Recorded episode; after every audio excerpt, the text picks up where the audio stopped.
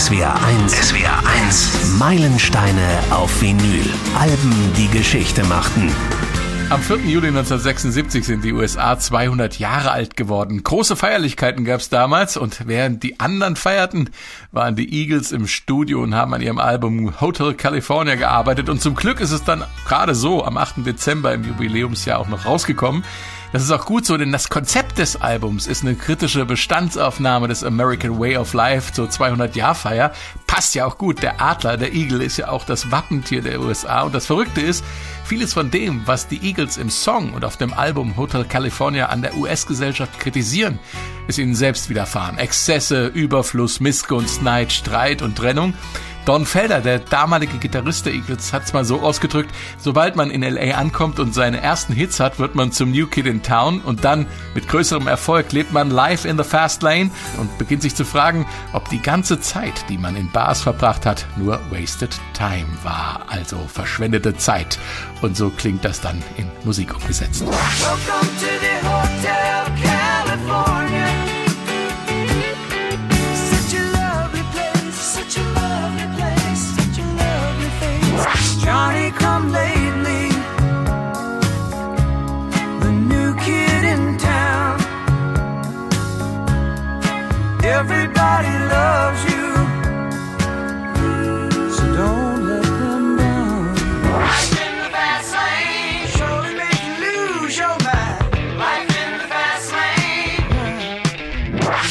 thought you'd be alone this far down the line.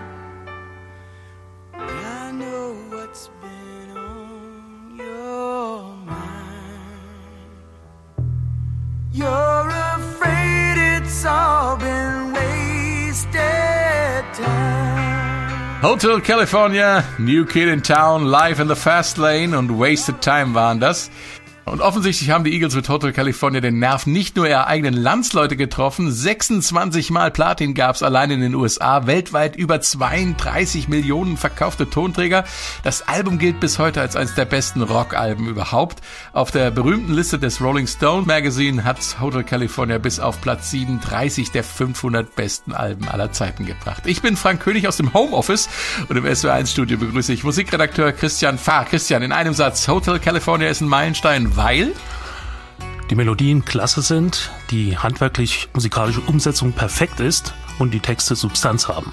Ein paar Studios weiter im sicheren Corona-Abstand sitzt SW1 Musikredakteur Dave Jörg. Auch für dich gilt ein Satz für diesen Meilenstein. Hm. Die Platte, die gehört einfach zur DNA der amerikanischen Rockmusik, hat nie die Faszination verloren und hat eines der fünf besten Gitarren-Soli aller Zeiten. Danke, Dave. Und hier kommt er, der Opener, um den sich so viele Mythen ranken. Hotel California. Welcome to the Hotel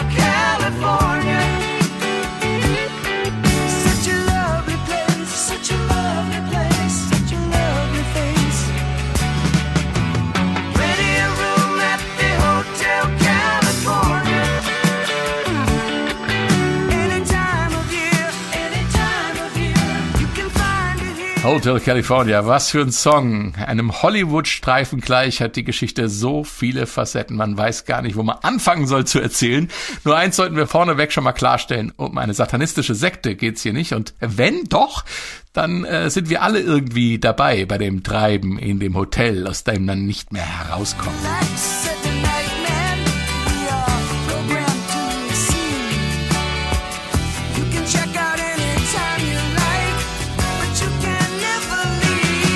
Spielst du auf das Ende des Songs an, ne? Der, der Nachtportier, der sagt, we are programmed to receive, you can check out anytime you like, but you can never leave.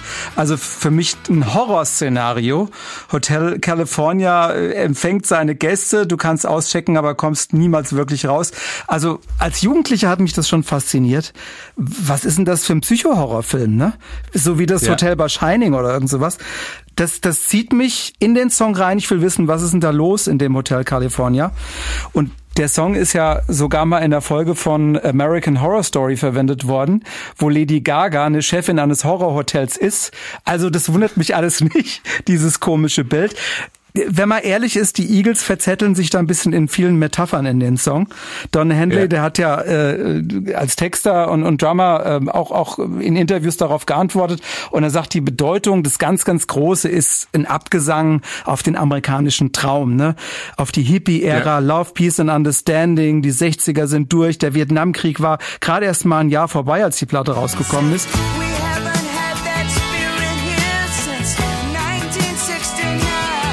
Die Ideale der Hippies sind weg, stattdessen Enttäuschung, Materialismus und, und äh, Hotel California ist im Prinzip so der materielle Ausverkauf, so wie Don Henley das versteht. Also da, wo die ganzen Träume der Amis sich geballt haben in Kalifornien mit der Traumfabrik und diesen ganzen Mythen von Freiheit, Strand und hübschen Jungs und, und Mädchen, das ist, das ist alles weg. Und das Ulkige ist, die Eagles nehmen sich aber durchaus in diese Enttäuschung auch mit rein, denn auch sie sind mhm. Teil dieses Lebensstils mit ihrem Erfolg. Mhm. Es sind ja ganz schwitzige Wortspielereien, habe ich, äh, ganz schwitzige habe ich gesagt, auch. Ähm, ganz witzige Wortspielereien da drin. Also Mercedes-Benz wird ja gesagt, ne?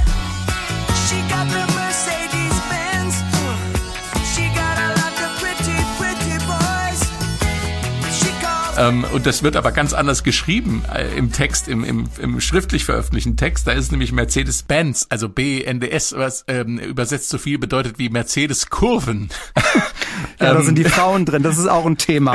Ist aber also, trotzdem auch trotzdem noch was anderes mit drin, nämlich zum Beispiel Tiefenrausch. Das nennt man auch äh, Bands. Und so, und die, ja. die ist also praktisch die Frau, die da beschrieben wird, die ist geradezu besoffen äh, und berauscht von ihrem Mercedes-Benz. Das ist für sie das Wichtigste überhaupt. So ja, ist das auch gemeint. Wo, wo wir wieder beim Materialismus sind. Aber Frauengeschichten sind auch drin. Also dieses Mädchen oder diese Frau, die viele, viele hübsche Jungs hat, die sie Freunde nennt. Also she's got a lot of pretty, pretty boys she calls friends. Das soll eine Anspielung auf Don Henleys ähm, alte Freundin, die Laurie Rodkin, seine Schmuckdesignerin für Promis in Hollywood, von der sie sich äh, getrennt hat, also es, es, es ist ein furchtbares Metaphern durcheinander, finde ich. Nimmt dem Song überhaupt nichts. Der ist trotzdem großartig. Aber wer behauptet, er hat alles verstanden, dem glaube ich nicht. es ist auch noch eine schöne Anspielung auf den Steely Dan Song drin, Christian, ne? Ja, they stab it with their steely knives, but they just can't kill the beast. They stab it with their steely knives, but they just can't kill the beast. Das heißt, sie stechen mit ihren stählernen Me Messern auf die Bestie ein, aber sie schaffen sie nicht, sie können sie nicht umbringen. Das ist übrigens eine Zeile, die zu diesem Satanismus äh, Vermutung geführt hat. Ja, da gibt's immer noch mhm. Verschwörungstheorien in, im, im Netz, die längst widerlegt sind, aber die Leute trotzdem immer noch weiter verbreiten, was, was in diesem Song aber alles Schlimmes stecken soll. Ja, die Band Steely Dan führt eben auch Steely in ihrem Namen, äh, nicht nur das Knife. Und die hatten denselben Manager wie die Eagles freundschaftliche Rivalität, wie das so ist. Jeder will der Beste sein, äh, wobei die auf einem ganz anderen Spielfeld zugange waren, Steely Dan. Und die hatten in einem Songtext äh, eine Zeile eingebaut, Turn up the Eagles, the neighbors are listening. Also das, das ist so ein bisschen ein freundschaftliches äh, Gedisse, so, ja. wie, so wie später bei den Rappern, die sich dann so Battles liefern und die haben, äh, die, die West Coast Bands haben sich da so ein bisschen freundlich gebettelt in Texten. Was ich noch eine ganz spannende äh, Beschreibung finde, ich weiß nicht, ob es Don Henley gesagt hat oder ähm, wer es war, äh, dass, es, dass die Eagles angestrebt haben, damals sinnlich wahrnehmbare Songs zu schreiben. Also Songs, die nicht nur über das Ohr, sondern dass man auch eine Vorstellung vom Geruch hat und von, äh, vom Gefühl Gefühl ähm, und so weiter. Und das, das finde ich eine tolle Beschreibung, weil dieses Lied, das trieft ja nur so vor Sinneseindrücken. Ja, man hat sofort, äh, man hat sofort einen Film im Kopf, hast ja angangs auch gesagt. Also du hast den äh, Wind in the Hair, ne, du hast was zu trinken, du hast das Gelage, du hast die Missionsglocke, die die äh, klingelt. Riechst die, die Colitas. Genau, was mhm. zum hier, hier äh, Alkohol und so. Also es ist für alle Sinne was da und und es ist vor allem eine sehr äh, bildhafte cineastische Sprache, die da verwendet wird. Christian, Hotel California ist ja äh, das Album beziehungsweise der Hit, der die Eagles schlagartig aus der Country Rock Szene gerissen hat und zu Superstars gemacht hat. Wie ist der Song entstanden? Ja, der Song ist entstanden durch einen gewissen Don Felder, der damals Gitarrist bei den Eagles war, allerdings noch nicht sehr lange. Und ähm, Bernie Ladden, der vorherige Gitarrist, äh, war nicht mehr dabei, hatte ihm aber den Tipp gegeben, wenn du mal äh, Songs, Songideen hast, mach Demos und gib die an Hanley und an Frei. Das, die entscheiden dann, äh, was sie nehmen oder ob sie was nehmen. Und da hat er auch ein eben in Malibu in seinem Sommerhaus am Strand hat er äh, verschiedene Demos aufgenommen von Songs, die ihm so eingefallen sind oder Songideen, so muss man sagen. Und da war eben auch Hotel das spätere Hotel California dabei. Und ähm, das hatte noch gar keinen Namen. Und das hat er den beiden Liedern gegeben. Und äh, da rief ihn dann irgendwann Don Henley an und sagte, ähm, das eine Stück, das wie so ein mexikanischer Reggae klingt, das äh, machen wir, das ist klasse. Und das war Hotel California. Und äh, das hatte zunächst mal auch den Arbeitstitel Mexican Reggae. Was ja auch anhand der Musik gut nachvollziehbar ist. Mhm. So, und jetzt ähm, die Texter, das waren traditionell eben Hanley und Fry, haben sich zusammengesetzt. Also Hanley war der eigentliche Texter, weil das seine große Stärke war, der Schlagzeuger. Und ähm, Fry hatte die Idee, praktisch ähm, das wie einen Film zu entwickeln. Ja. Dass man praktisch von Raum zu Raum geht und jeder was, äh, was Neues wieder entdeckt. Und äh, hat auch die Szenerie entworfen. Und in Worte gefasst hat es dann tatsächlich Don Hanley und so dass das praktisch ein Gemeinschaftswerk von Don Felder, Don Hanley und Glenn Fry ist. Und die, die Aufnahme äh, des Albums und insbesondere des, des Songs äh, war nochmal eine andere Geschichte. Also das Album acht, neun Monate lang quälend lang produziert von äh, Bill Simchick der gesagt hat, die Jungs sind absolute Perfektionisten. Er hat auch erzählt, früher hätten die Eagles alle Songs äh, mehr oder weniger vorher schon fertig gehabt. Und ähm, beim Album Hotel California war fast nichts da. Der Aufnahmeprozess äh, in, in mehreren Studios, in der Record Plant in, in LA und, und in Miami. Der, der Bilderproduzent, der wollte nicht äh, in LA arbeiten so gerne, weil er Angst vor Erdbeben hatte. Und dann sind sie auch nach Miami gegangen. Und der Titelsong, über den wir ja noch reden, äh, Hotel California, der ist dreimal aufgenommen worden und zweimal vorher ist es schiefgegangen. Das äh, hat äh, er, also der Bill Simchick, der Produzent, in einem Interview auf der Sonderausgabe des Albums mal erzählt. It was the first time we recorded it in uh, the record plant in Los Angeles, and we recorded it in the wrong key. And then when because the because the words weren't finished, when Henley started to write the words to it and get the melody together, he realized, oops, we're a little too high. So then um, we cut it again the next time, I believe, also in LA, in the proper key but too fast. So that led to us the third time in Miami. We cut it for the third time, and that's the, that's the record that's out there now. Ich fasse mal kurz zusammen. Also beim ersten Mal in LA haben sie es aufgenommen, da war das in der falschen Tonlage. Es war zu hoch, der Song, arrangiert und äh, da hat der Gesang und Text irgendwie nicht drauf gepasst. Beim zweiten Mal ähm, war das in der richtigen Tonlage, aber war dann zu schnell, dann hat es auch nicht gepasst. Und dann haben sie es in Miami nochmal aufgenommen und dann, das ist sozusagen die Version, die wir kennen. Aber die ist jetzt nicht so nach drei Takes irgendwie schon gleich im Kasten gewesen. Die haben dann noch 33 verschiedene Schnipsel irgendwie äh, vom Masterband her zusammengeklebt. Und einen Schnitt hört man bis heute.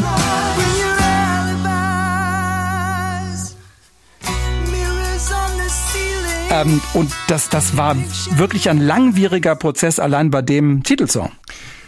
Die Eagles sind ja als Begleitband von Linda Ronstadt aus der Musikszene in LA hervorgegangen und äh, weil der Adler als Wappentier der USA ja eine besondere Rolle spielt auf diesem Album, möchte ich hier nochmal auf die Namensfindung der Eagles zurückkommen. Äh, das Ereignis trug sich irgendwann Anfang der 70er unter dem Einfluss psychoaktiver Substanzen im Joshua Tree National Park zu. Die Band war dorthin aufgebrochen, um bei einer Art indianischem Ritual ihren Bandnamen zu empfangen. Und was dann passierte, folgt jetzt. Die Band sitzt am Lagerfeuer und hat sich mit Drogen in einen anderen Bewusstseinszustand versetzt. Dann muss Glenn Fry mal auf die Toilette. Und es passiert. So I left the campsite. Ich ging ein Stück vom Lagerplatz weg und dann hörte ich die anderen Jungs rufen, Eagle! Eagle! Ich schaute nach oben und über mir war ein Adler mit unglaublicher Spannweite. Ich versuchte meine Hose hochzuziehen, stolperte, fiel hin und der Vogel guckt mich an, als wenn er sagen wollte, und du willst ein Adler sein? Ich glaub's nicht. I don't think so. Christian, das war 1976 alles schon lange her, diese Adler-Szene. Ähm, Hotel California ist das fünfte Studioalbum schon äh, von den Eagles. Äh, wo stand die Band zu dieser Zeit? Eigentlich schon auf dem Zenit, muss man sagen. Denn sie hatten das vorherige Album, äh, One of These Nights, auch von Synchik übrigens produziert, äh, hatte einen Nummer 1 Hit schon. Das war ihr erster und es war der Titelsong, One of These Nights. Und selbst da merkt man schon, äh, dass sie äh, von dem Country Rock weggehen weil dieser Song One of These Nights ist ja auch Disco beeinflusst und, und Philly beeinflusst und soulig ein bisschen.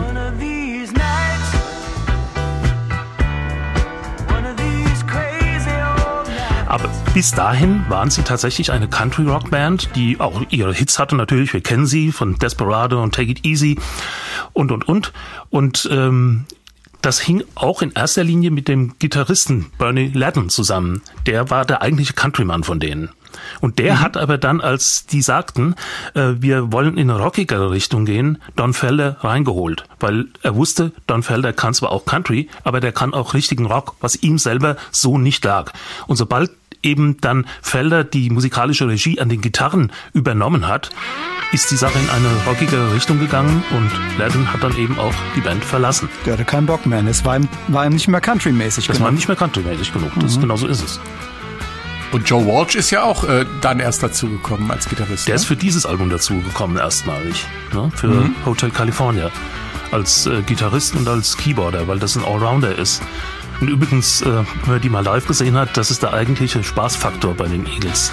Der macht ja. nämlich auch Kas Kaspereien auf der Bühne. Das liegt den anderen nicht so.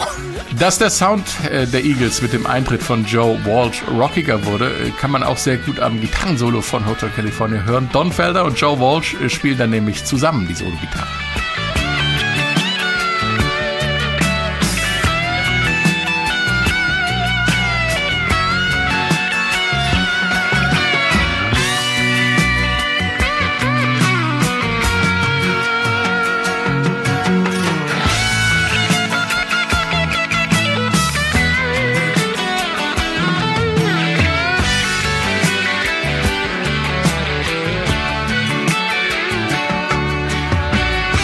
Zweistimmige Gitarrensolo äh, wie hier in Hotel California wurden mit dem Beitritt von Joe Walsh zum typischen Merkmal der Eagles. Überhaupt hat sich der Sound ja weiterentwickelt, Dave, gell?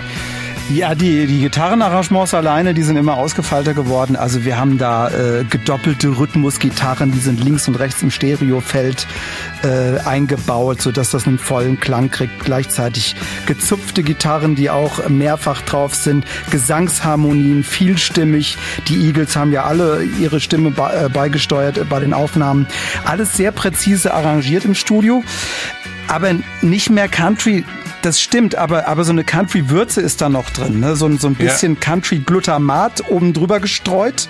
Auch so Folk-Reste noch. Entschuldigung, ich, ich muss gerade an chinesische Rezepte denken. Das ist, lach dich nur aus, das ist kein Problem.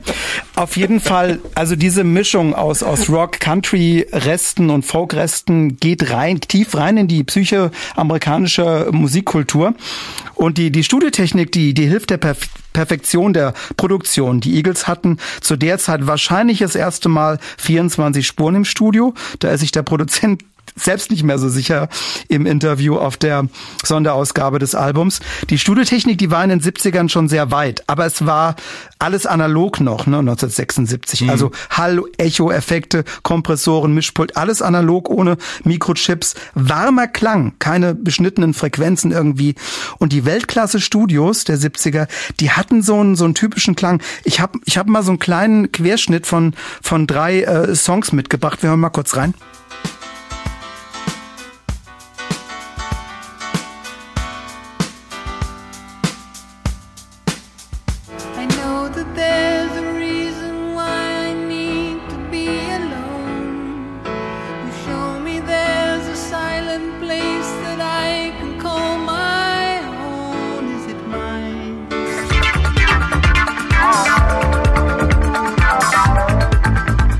Hast du das eben erkannt, den letzten Schnipsel?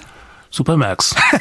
ich wusste, dass du das erkennst. Klar, Supermax äh, aus äh, aus dem Europa Soundstudio in ähm, Offenbach war es, glaube ich, damals. Ne? Ja. Da wir auch Bonnie M aufgenommen haben. Also da auch dieser warme Klang und dann noch diese diese tolle analogen Synthesizer. Also das ist ein das typische 70er Sound aus verschiedenen Genres und ähm, typisch diese gedämpft klingenden Pianos. Am Anfang bei Toto hat man es gehört, Schlagzeug ohne viel Reverb, also ohne viel Hall. Bei Disco-Produktionen hat man sogar die Snare Drums abgeklebt. Das sollte so klingen wie ein gerupftes Huhn, das auf den Asphalt fällt. Aber dieser, dieser warme Sound der analogen Studios, der ist typisch für die 70er und die Eagles sind aus dem Rockbereich ein, ein wunderbares Beispiel dafür. Aber man hat ja auch äh, dann, dann sich über den glatt gebügelten Sound der Eagles beschwert, was ich nicht so ganz nachvollziehen kann, ehrlich gesagt. Ich, also die Kritik hat das ja oft äh, angemerkt. Ne? Ja, ich, ich weiß auch nicht, ob das dann die Leute waren, die noch so ein bisschen soundmäßig in den kantigen 60ern gehangen haben. Äh, in der Tat, die Zeitschrift Sounds hat damals gesagt, Ecken und Kanten Kanten scheint es bei den Eagles nicht zu geben. Andere Kritiker haben gesagt, die haben so viel gefeilt und gebastelt im Studio, lagen von Instrumenten übereinander und alle Spielfehler und Abweichungen weggebügelt. Der Sound ist so seelenlos oder irgendwie so in die Richtung ging die Kritik. Und live können die Eagles das gar nicht, war so die Meinung von manchen Kritikern, was natürlich kompletter, kompletter Blödsinn Wer jemals in einem Eagles-Konzert war, das kann ja nur jemand schreiben, der noch nie dabei war. Also das ist ja, ja das, das ist, ist, ja das Fantastische bei den Eagles, diese Präzision ja. live. Ne? Ja. Wollen wir, ja. wollen wir mal sowas hören, wie das, wie zum Beispiel Hotel Auf California? Jeden Fall. Live klingt hier, bitteschön.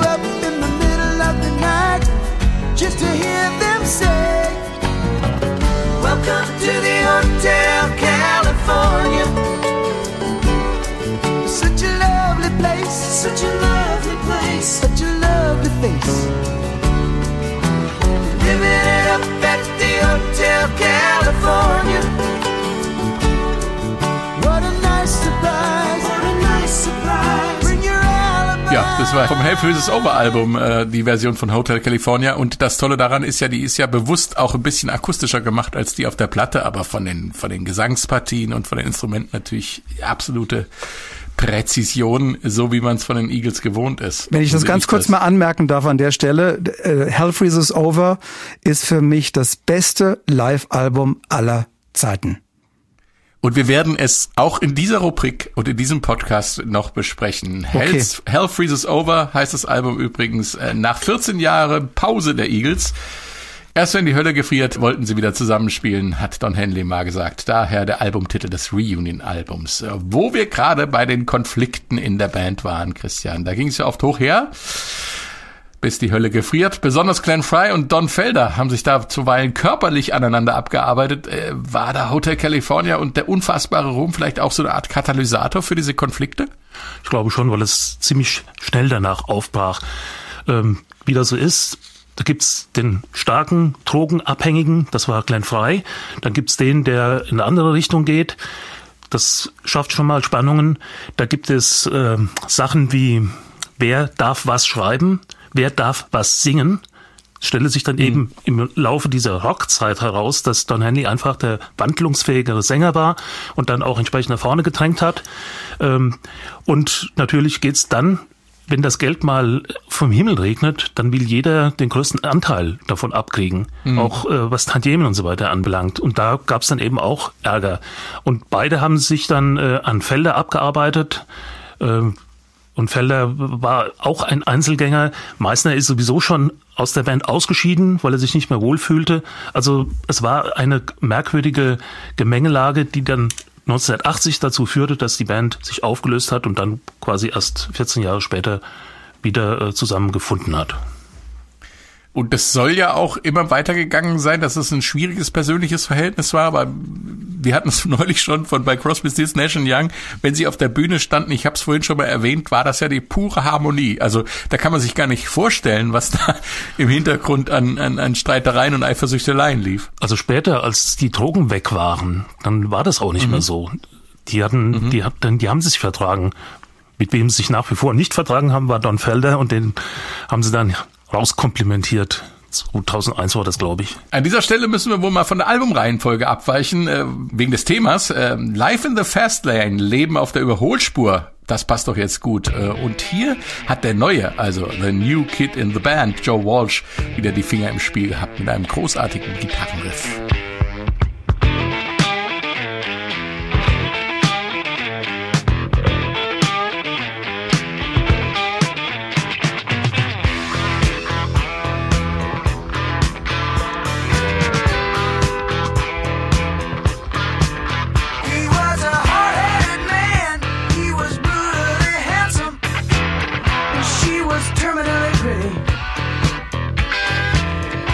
Live in the Fast Lane, ein richtiger Rocker von den Eagles und inzwischen in Amerika zum geflügelten Wort geworden, dieser Songtitel, das Leben auf der Überholspur. Und diese Metapher passt ja sowohl auf die amerikanische Gesellschaft im Allgemeinen als auch auf die Band im Besonderen, Dave. Ja, im Grunde das Leben der Band. Ne? Sex und Drugs gehören ja dazu. Also es heißt auch acht, neun Monate Aufnahmen am Album Hotel California sind nur gegangen mit viel Frauen und Koks. Don Henley hatte ja okay. das fett, fette Haus in, in Malibu und äh, bestimmt viele wilde Partys da. Also sie, die Band war Teil dieses Lifestyles. Aber äh, Live in the Fast Lane, Leben auf der Überholspur, kritisiert das ja gleichzeitig auch. Also da ist dieser Widerspruch mhm. drin, diese Selbstironie der Band zu sich. Und es gibt diese, diese Geschichte, Glenn Fry fährt mit äh, über 150 Sachen oder so im Sportwagen über den Freeway und die haben in den USA oft so eine so eine Carpool Lane auf der Seite für zwei oder mehr Leute gleichzeitig im Auto, wo man dann um die Staus drum rumfahren kann. Neben ihm angeblich ein Drogendealer, der sagt, guck mal, wir leben auf der Überholspur und das ist dann die Idee für den Song gewesen. Also der der Song, der wird auch oft missverstanden, weil das ist so ein so ein, so ein Autofahrsong im Sportwagen, Fenster runterkurbeln, geiles Gitarrensolo und, und ähm, viele haben es als Verherrlichung von Drogen und Exzessen verstanden. Tatsächlich ist es das Gegenteil, ja. Und Glenn hm. Fry überträgt das auch auf das ganze Land. Den Hedonismus, den Genuss auf Teufel komm raus, die aufkommende Diskokultur überall war 76 auch schon so ein Symptom für das alles. Und ich glaube, deshalb spielt Hanley auch so einen Vierviertel Disco-Beat im Break auf dem Song.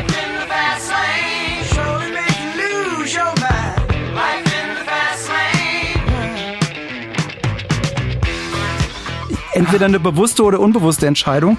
Aber das hat was inhaltlich miteinander zu tun, da bin ich relativ sicher. Aber Glenn Fry hat auch äh, zugegeben, wir hatten alle Symptome, die wir da im Song kritisieren. Geht ja, ja auch nicht gut aus das übrigens. Der Song. Ja, die Leute, die hier besungen werden, äh, die sind zum Schluss arm. Das äh, passt ja auch wirklich ganz gut zu dieser Entwicklung, die Amerika genommen hat, dann auch im Laufe der Finanzkrise, wo dann die Mittelschicht äh, durch den ganzen Konsumrausch vollkommen verarmt ist. Das ist noch so eine Geschichte, die mir da eingefallen ist. Das haben die Eagles relativ früh kommen sehen. Ich glaube auch, und die haben überhaupt viel kommen sehen früh. Beispielsweise die ganze Umweltproblematik, die sie ja auch aufgegriffen haben in ihren Songs, als das praktisch hier überhaupt noch kein Thema war oder in den USA auch noch nicht. Also die sind schon politisch wach dieser große Materialismus und ähm, äh, dieser ganze Kommerz, ne, das, die Ära der Shopping Malls, die kam so langsam und kulminierte sich dann in den 80ern. Und die Künstler haben da schon, auch, auch Filmemacher, ne, wie George Romero und so, die haben das alle kommen sehen und haben dann auch in, in, in, ihrer, äh, in ihrer Kunst Kritik daran geäußert schon. Dann, das ja. passt ja nicht zur Theorie, dass es da im Song auch um Lindsay Buckingham und Stevie Nicks gehen soll. Ne? Das ist ja auch so eine Theorie, die ich total klasse finde. Äh, und äh, Nicks war ja dann später mit äh, Don Henley auch zusammen. Äh, kennt ihr auch diese Sodom Theorie? und Gomorra. Da hätten sie, hätten sie auch ja. gleich bei Rumors mitspielen können. Ja gut, da hat ja bei, bei, bei Fleetwood Mac hat ja, hat ja jeder mit jedem, außer die Jungs untereinander, glaube ich nicht. Ne? Aber sonst nee. alles. An dieser Stelle vielleicht der Hinweis darauf, dass die Songs Hotel California und New Kid in Town einen Grammy bekommen haben. Der Grammy für das Album des Jahres aber ging an Rumors. Egal, die Eagles waren ja auch erst gar nicht angereist, die haben sich gar nicht so richtig dafür interessiert. Ein Grammy an New Kid in Town und hier ist der Song dazu.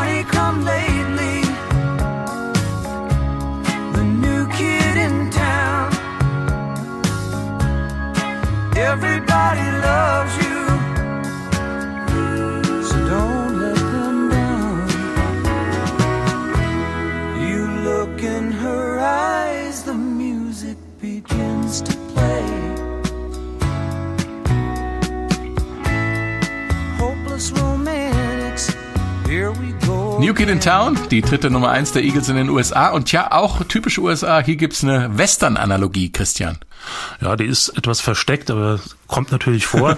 Das hat, äh, da hat auch der Mitsongschreiber J.D. Souther darauf hingewiesen. Er hat gesagt, ich habe mir das so vorgestellt, dass jemand in eine Stadt einreitet und äh, ein junger Kerl und den anderen jungen Kerlen, die schon in der Stadt sind, zeigt, wer der beste Schütze ist. Das ist also das New Kid ist also auch, kann man also auch so sehen. Der Text ist natürlich anders, anders gestrickt. Es gibt aber noch eine Western-Anmutung. Und zwar der Rhythmus dieses Songs, der ist so Tex-Mex-mäßig. Dum, dum, dum, dum, dum, dum. Wenn ja. man sich den vorstellt, dass da noch ein Akkordeon dabei wäre und zwei Trompeten, dann äh, hätte der auch wieder so diesen Mariachi-mäßigen Mariachi-mäßigen äh, Groove. Ne? Also das ja, steckt und ein, da auch ein, drin. ein Mann mit Sombrero und Patronengürtel äh, auf da, den da, da, um die Schulter. Also ich finde, es ist kein Wunder, dass das die erste Single war, ne? Gerade wegen diesem äh, Country Flavor mit dem, ich habe vorhin Country Glutamat gesagt, ne? was auf dem Song drauf ist. Bisschen, ja. bisschen die Würze ähm, und und das Western-Motiv, das, also das spielt auch so mit dieser ureigenen amerikanischen Psyche, dem Urmythos des Westens. Da kommt ähm, irgendwie einer in in Saloon rein und und sagt, äh, der Ort hier ist nicht groß genug für uns zwei. Das hat's, glaube ich, so universell gemacht. Ne, für, die, für, die, für, für den Mainstream. Aber auch natürlich die, die grundsätzliche textliche Aussage, du kommst irgendwo hin, bist, wirst von allen angebetet, bist der letzte Schrei, der New Kid in Town und dann äh, irgendwann bist du eben Johnny Come Lately, weil jemand anders äh, kommt und das ist jetzt ein neues Star. Ja, äh, diese Mechanismen gibt's auch in der Highschool. Also das hat ein, ein, ein Teenager genauso verstanden wie ein Erwachsener. Ja. Und wisst ihr, was zwei Gitarristen im Wilden Westen sagen, die sich gegenüberstehen? Man sagt, du seist sehr schnell. Aber äh, in dem Fall, äh, ist, vielleicht ist das auch der Grund, weshalb Joe Walsh hier nicht Gitarre spielt, sondern die Keyboards, die Orgel und das E-Piano, genau. um den Felder jetzt nicht bei diesem Song in genau. die Quere zu kommen. Also hier wird nicht gehudelt und äh, wie sagst du immer gekniedelt? Hier wird ganz entspannt äh, Gitarre gespielt. Ähm, und jetzt gibt's ganz großes Kino, wo wir doch gerade schon beim Western waren. Die letzte Nummer auf der A-Seite des Originalalbums ist Wasted Time. Und äh, wenn man das Album rumdreht, äh, geht der Song sozusagen weiter. Wasted Time Reprise heißt es dann. Und die Eagles fahren das ganz große Orchesterbesteck auf. Und so klingt das äh, inklusive Seite umdrehen.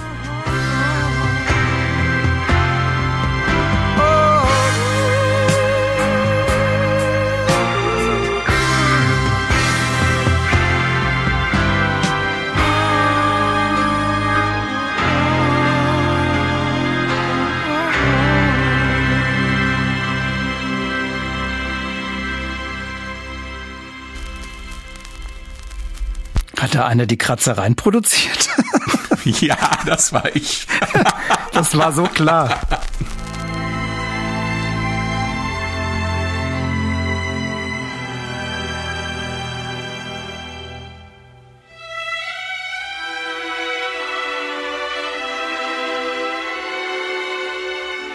Großes Kino ist das äh, mit den Eagles in CinemaScope.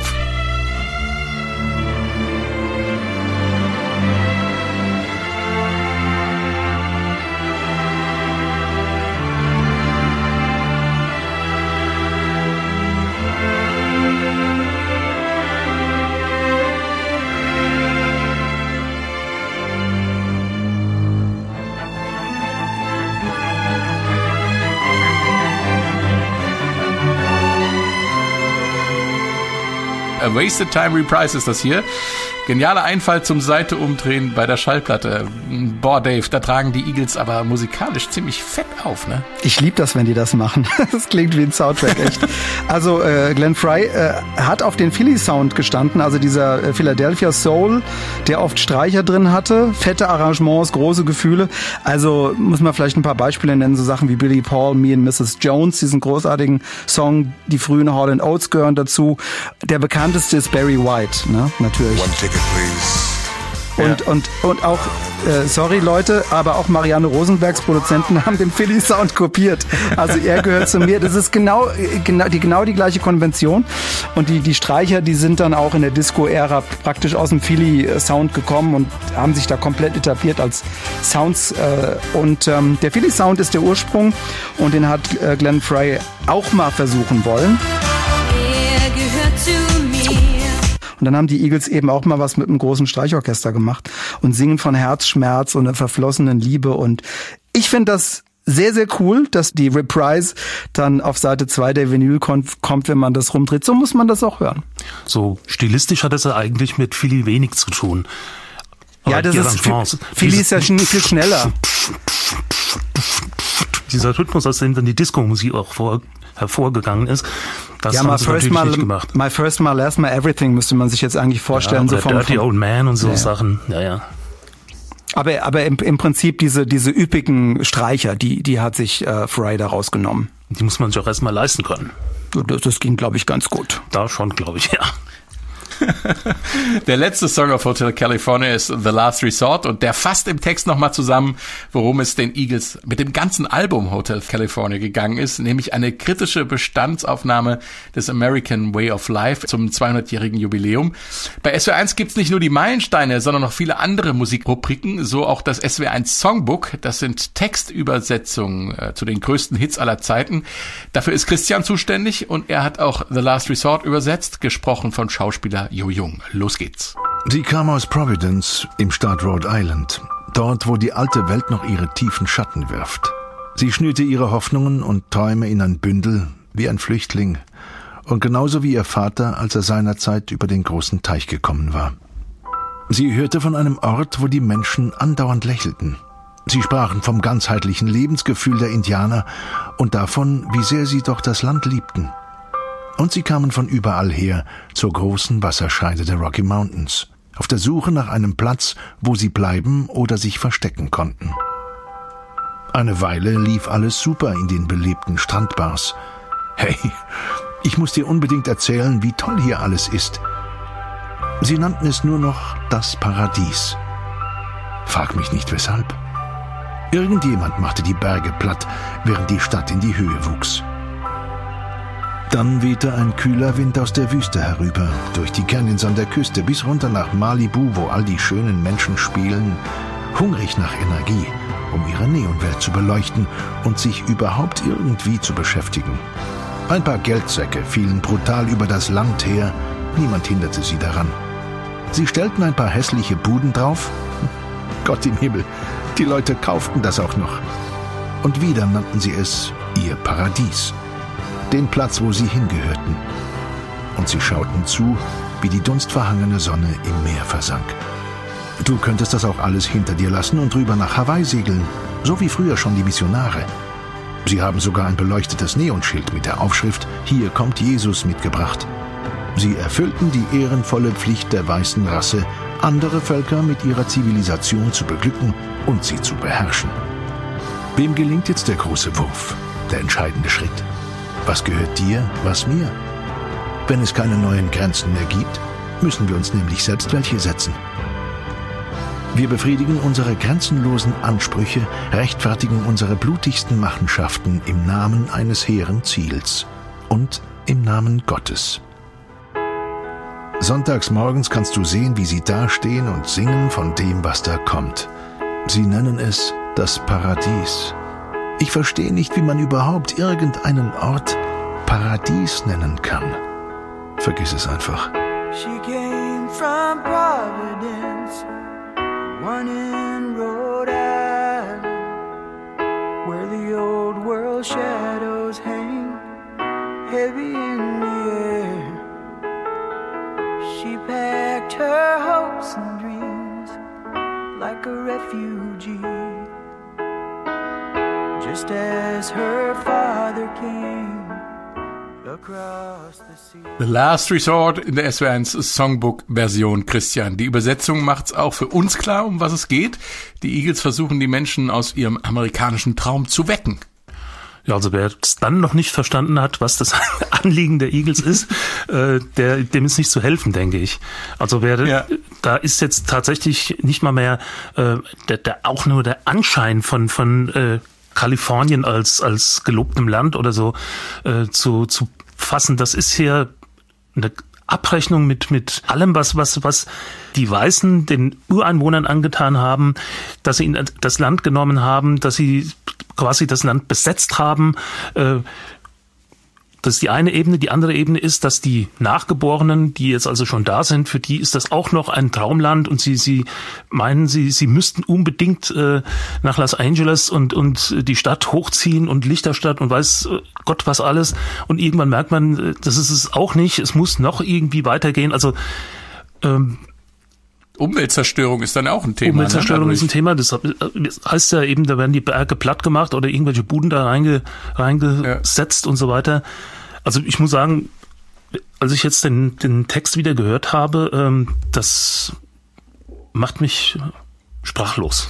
Und das passiert bei ja. Christian selten. Also man muss wirklich sagen, die Grundaussage, die die amerikanischen Pioniere haben in 200 Jahren den amerikanischen Traum ziemlich ruiniert und es ziemlich vermasselt, insbesondere mit den Ureinwohnern. Und das ist schon eine krasse Aussage. Also, und, und, und auch die Kritik an der Überlegenheit der weißen Rasse steckt ja ganz, ganz stark da drin. Also ich, ich glaube, mhm. wenn man hinhört, äh, Donald Trump hätte das nicht in seiner Playlist ganz oben gehabt. Nee, das kann ich mir auch nicht vorstellen. Ja, wenn er es überhaupt verstanden hätte. Ähm, die Aufnahmen äh, bieten aber dann wiederum eine sehr äh, lustige Anekdote zum Schluss, Christian. Ja, das ist auch Rock'n'Roll. Denn die wurden, dieser Song wurde auch in Miami aufgenommen und äh, in einem Studio, in dem auch zeitgleich Black Sabbath Aufnahmen machten. Also in einem, in einem Studio neben diesem Eagles Studio. Also der natürliche Feind der Eagles sozusagen. Wenn man so will. Jedenfalls äh, Black Sabbath äh, sind ja jetzt nicht die leisesten und äh, sie haben so laut gespielt, dass also ihr ich nenne es jetzt mal Lärm, äh, durch die Wand gedrungen ist und hat sich über die Aufnahmen gelegt von äh, The Last Resort, so dass man also auch das immer wieder neu aufnehmen musste, äh, musste dann praktisch äh, darauf achten, wenn, wenn die Jungs von Black Sabbath mal Pause machten, dass man schnell wieder ein bisschen weiterkommt. Dann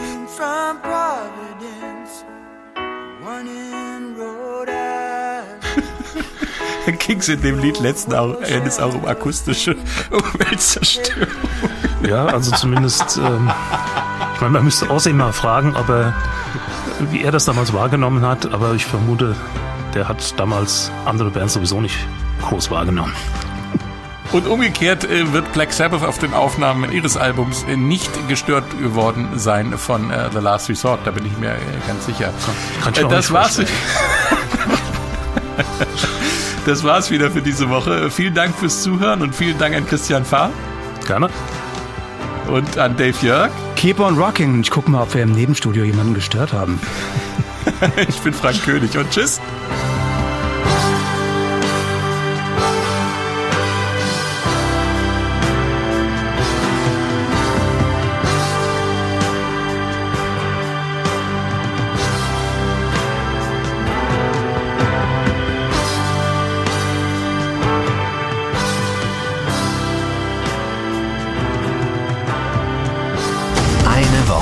Ein Album, ein Stück Geschichte. Die S41 Meilensteine.